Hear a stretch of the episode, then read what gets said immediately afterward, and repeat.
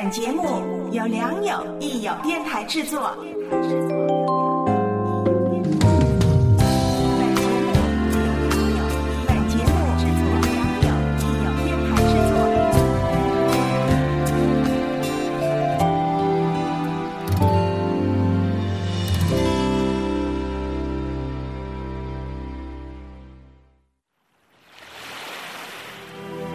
推窗见月光，呼吸有墨香。在这如水的夜色里，叶兰邀请您品文、读心，一起思索。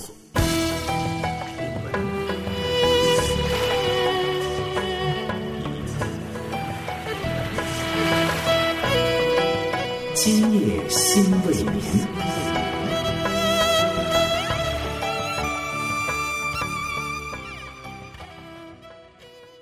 亲爱的家人们，欢迎收听《今夜心未眠》，我是你的好朋友叶兰。今天我们要继续共读分享的是《非暴力沟通》这本书第十一章的内容。在这一章，作者主要谈论了如何用非暴力沟通的调解技术来化解自己和他人的冲突。接下来我们要谈到的是非暴力沟通与调解人的角色。如果想要作为第三方调解人来协助双方调停纷争，我们要记住以下的七件事：第一，你的角色以及对非暴力沟通调解过程的信心。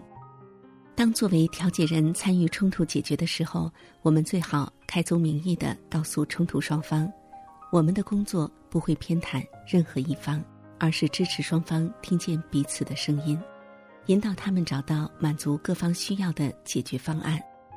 根据当下的状况，我们也可以向人们传达我们的信心，告诉他们：你相信，只要双方都遵照非暴力沟通的步骤，最终所有人的需要都能得到满足。第二，谨记，冲突与我们无关。尽管我们可能对于要如何化解冲突有着自己的心愿，尤其是在家人、朋友和同事发生冲突的时候，但是我们务必谨记，身为调解人，我们的工作不是为了实现自己的目标，而是要创造一个环境，让双方能够相互连结，表达各自的需要，理解彼此的需要，并找到策略来满足这些需要。第三，急救是同理。作为调解人，有的时候也不免发生这样的状况：当你同理了一方，另一方就会立刻控诉你在偏袒。这个时候，我们就要给予这一方一些急救式的同理。我们也许可以说：“你是不是很生气？想要确保你有机会陈述自己的立场。”本书作者马歇尔说：“在同理了他们的心境后。”我会提醒他们，每一个人都有机会发声，并且接下来就会轮到他们。然后，为了确保他们真的同意等待，我可能还会询问他们：这样你是不是比较放心了？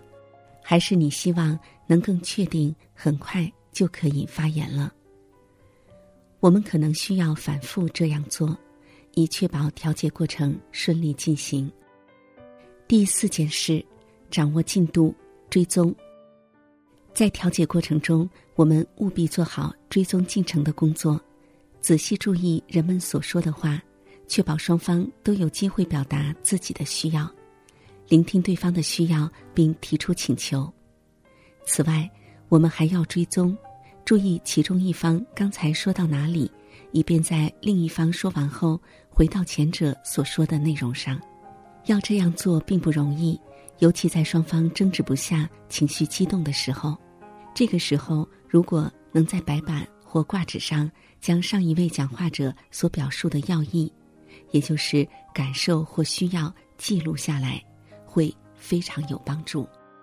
用视觉的形式追踪进程，也能让双方确保自己的需要会被听见。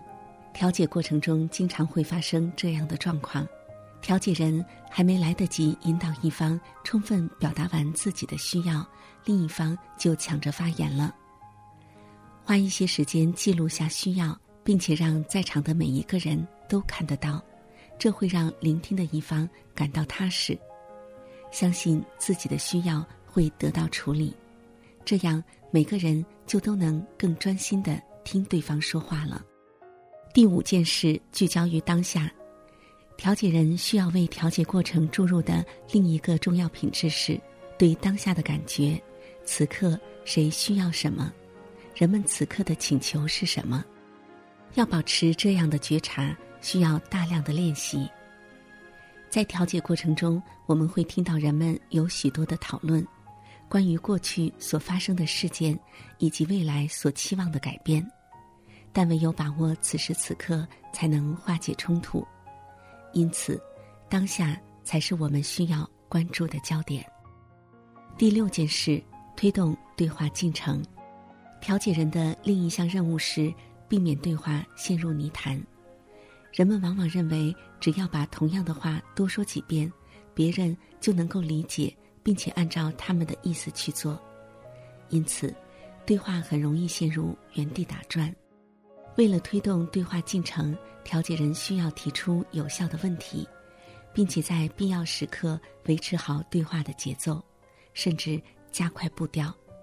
本书作者马歇尔在这里分享说：“有一次，我受邀在一个小镇主持工作坊，主办方问我是否可以帮助他调和一桩家庭内财产分配纠纷，我答应了，同时也意识到。”我在课余只有三到四小时的空档来做这件事。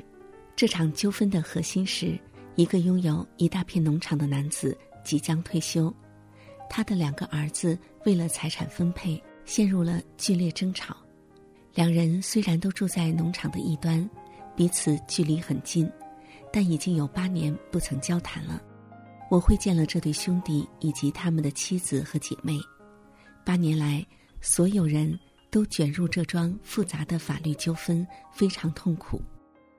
为了让调解工作取得进展，并且不耽误我的工作房，我不得不加快调解的进程。为了不让他们再花时间重复同样的故事，我便问其中一位兄弟是否可以先来扮演他，然后我再来扮演另一位兄弟。在角色扮演过程中，我开玩笑的问他们。是否可以请所谓的导演看看我演的对不对？出乎我的意料，我看见了那位我所扮演的兄弟已经泪流满面。我猜我的角色扮演让他得以深深的同理自己，并且终于体会到兄弟的痛苦。第二天，他们的父亲双目含泪的告诉我，昨晚他们全家一起出去吃了晚饭，这是八年来的第一次。这场纷争旷日持久，双方的律师都无法让彼此达成共识。但当两兄弟在角色扮演中真正听见彼此的苦痛与需要后，冲突终于迎刃而解。马歇尔继续说：“如果我当时任由他们各自讲述自己的立场，调解过程就会冗长得多。”我在进行角色扮演的时候，会时不时的转向我所扮演的人，我称他们为导演，看看他们认为我演的如何。我甚至一度认为我有表演天赋，因为我经常都会看见他们流泪，并对我说：“这就是我一直想要说的话。”但后来，当我开始指导别人角色扮演后，便明白了，只要能和自己的需要连结。任何人都可以做到，这是因为无论具体发生的事情是什么，我们的需要是共通的。第七件事，打断。在调解过程中，当事人的情绪有时会变得十分激烈，彼此大声咆哮或抢着发言。在这种情况下，为了让调解过程得以顺利进行，我们必须勇于打断他们。本书作者马歇尔说：“有一次我在以色列做调解，我遇到的困难是我的翻译太有礼貌了。后来我终于教会他如何说狠话，让他们住嘴，让他们至少等到你把我的话翻译完后再来对骂。因此，每当他们相互叫嚣或在同一时间发言时，我就会打断他们：“请听我说，请听我说。”我会大声的说上几遍，直到我把他们的注意力拉回来。一旦把他们的注意力拉回来，调解人就需要赶紧行动。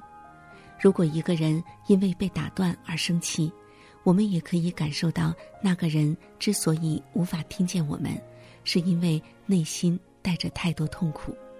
这时候就需要我们展开急救式同理。接下来，我们来听作者分享的在一场商务会议中进行这个过程的例子。讲述者说：“每次都是这样，他们已经开了三次会，但每次都有新的理由来解释他们为什么做不到。上回他们甚至还签署了协议，现在又提出了新的保证，事情还是老样子，然后再来做一个保证。和这些人一起工作实在没有任何意义。”调解者说：“请听我说，请听我说，你可不可以告诉我对方说了什么？”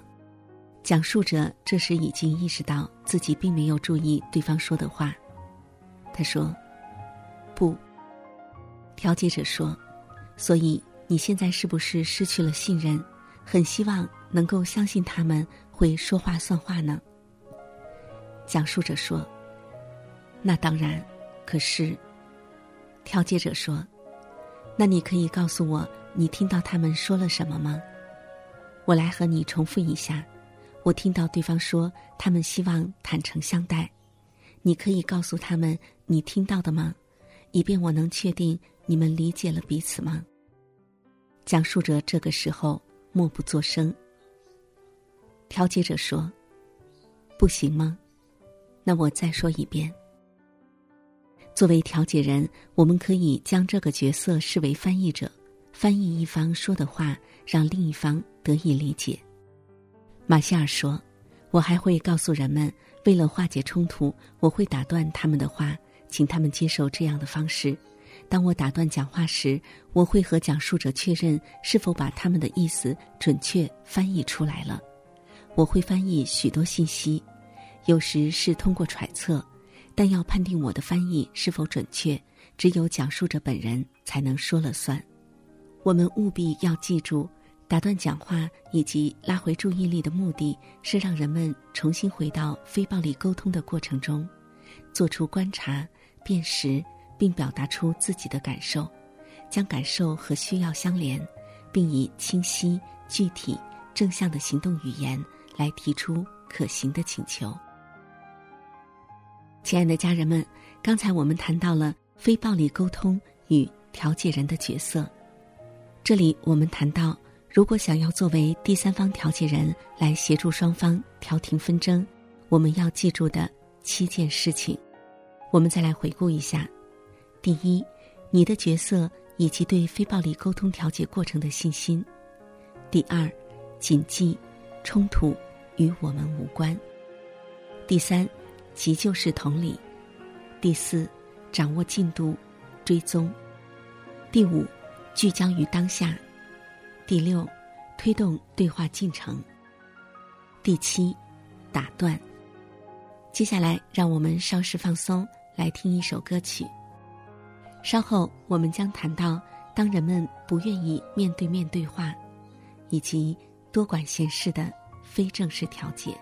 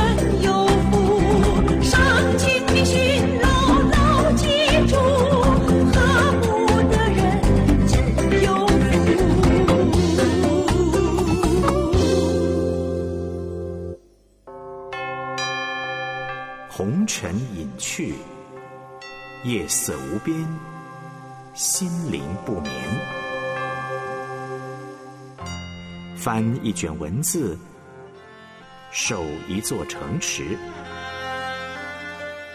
心向温暖，静候花开。您正在收听的是叶兰为您主持的《今夜心未眠》。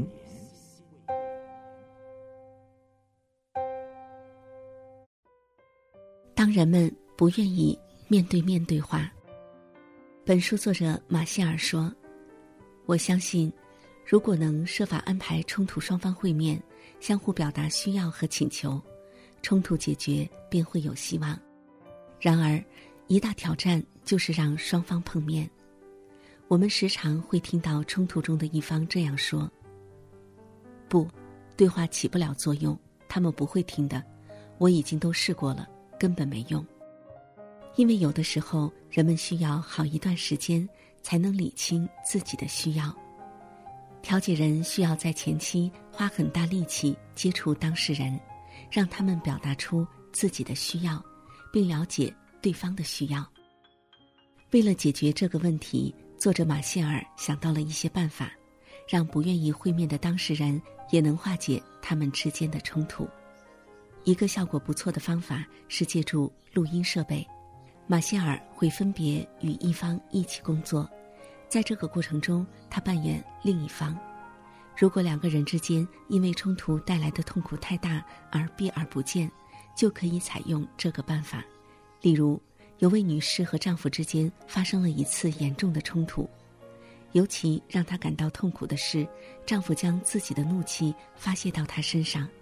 马歇尔从聆听这位女士的心声开始，鼓励她明确的表达自己的需要，并让她体会受到尊重和被听见。接着，马歇尔扮演她丈夫的角色，邀请她来聆听。揣测丈夫可能有什么需要。当双方的需要在角色扮演中被明确表达出来后，马歇尔请这位女士把记录这个过程的录音分享给她丈夫，看他有什么反应。由于马歇尔准确猜出了先生的需要，这位先生在聆听录音的时候如释重负，因此，他对马歇尔的信任度有了很大的提升。于是他同意会面。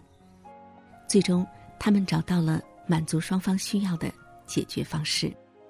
所以，要解决冲突却又很难让双方碰面的话，将角色扮演的过程录下来，或许可以解决问题。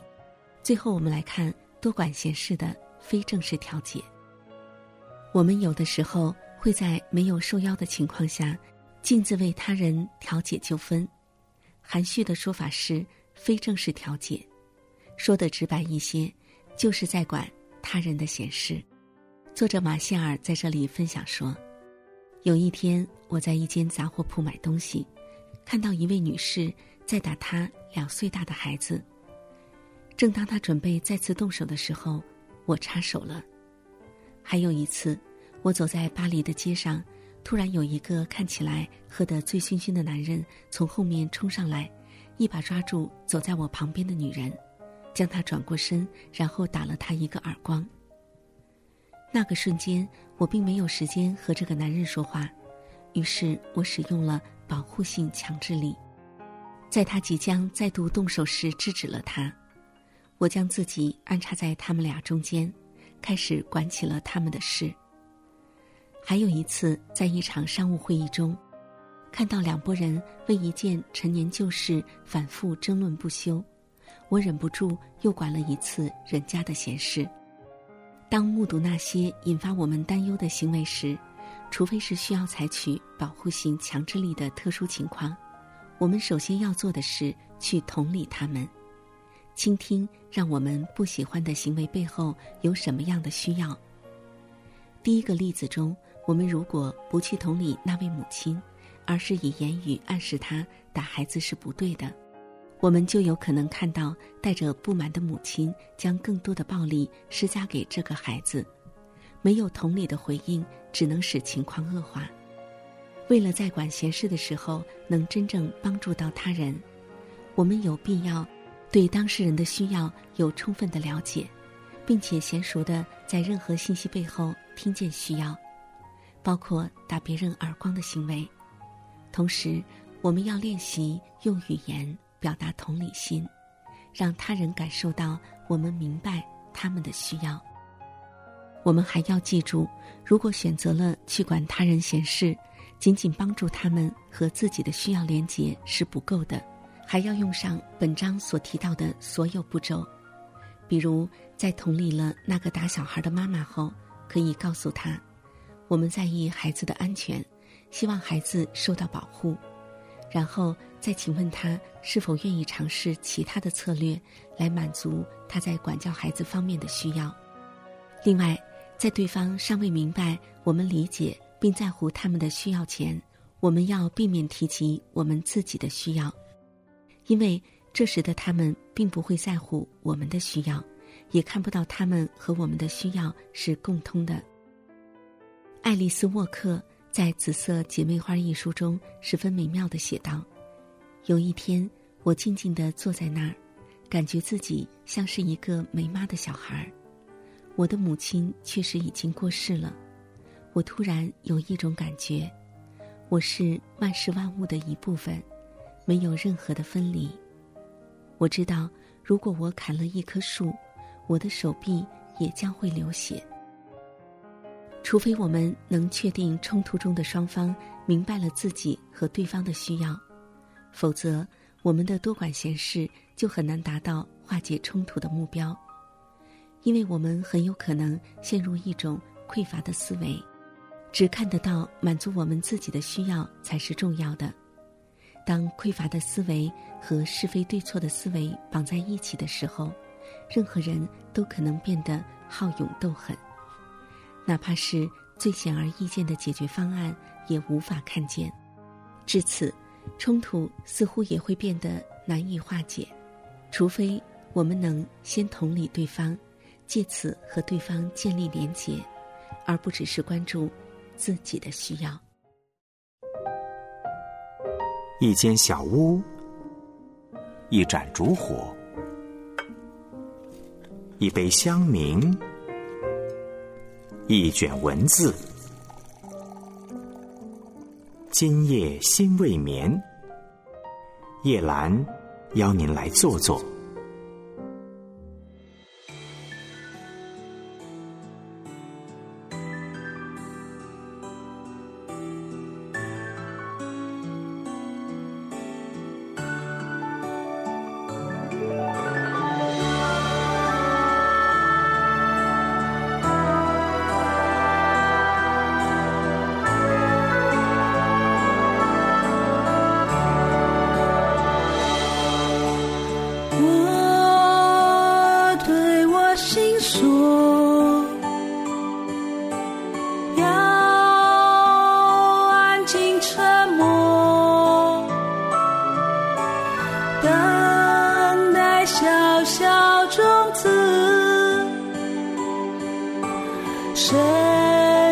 紧紧抓住我。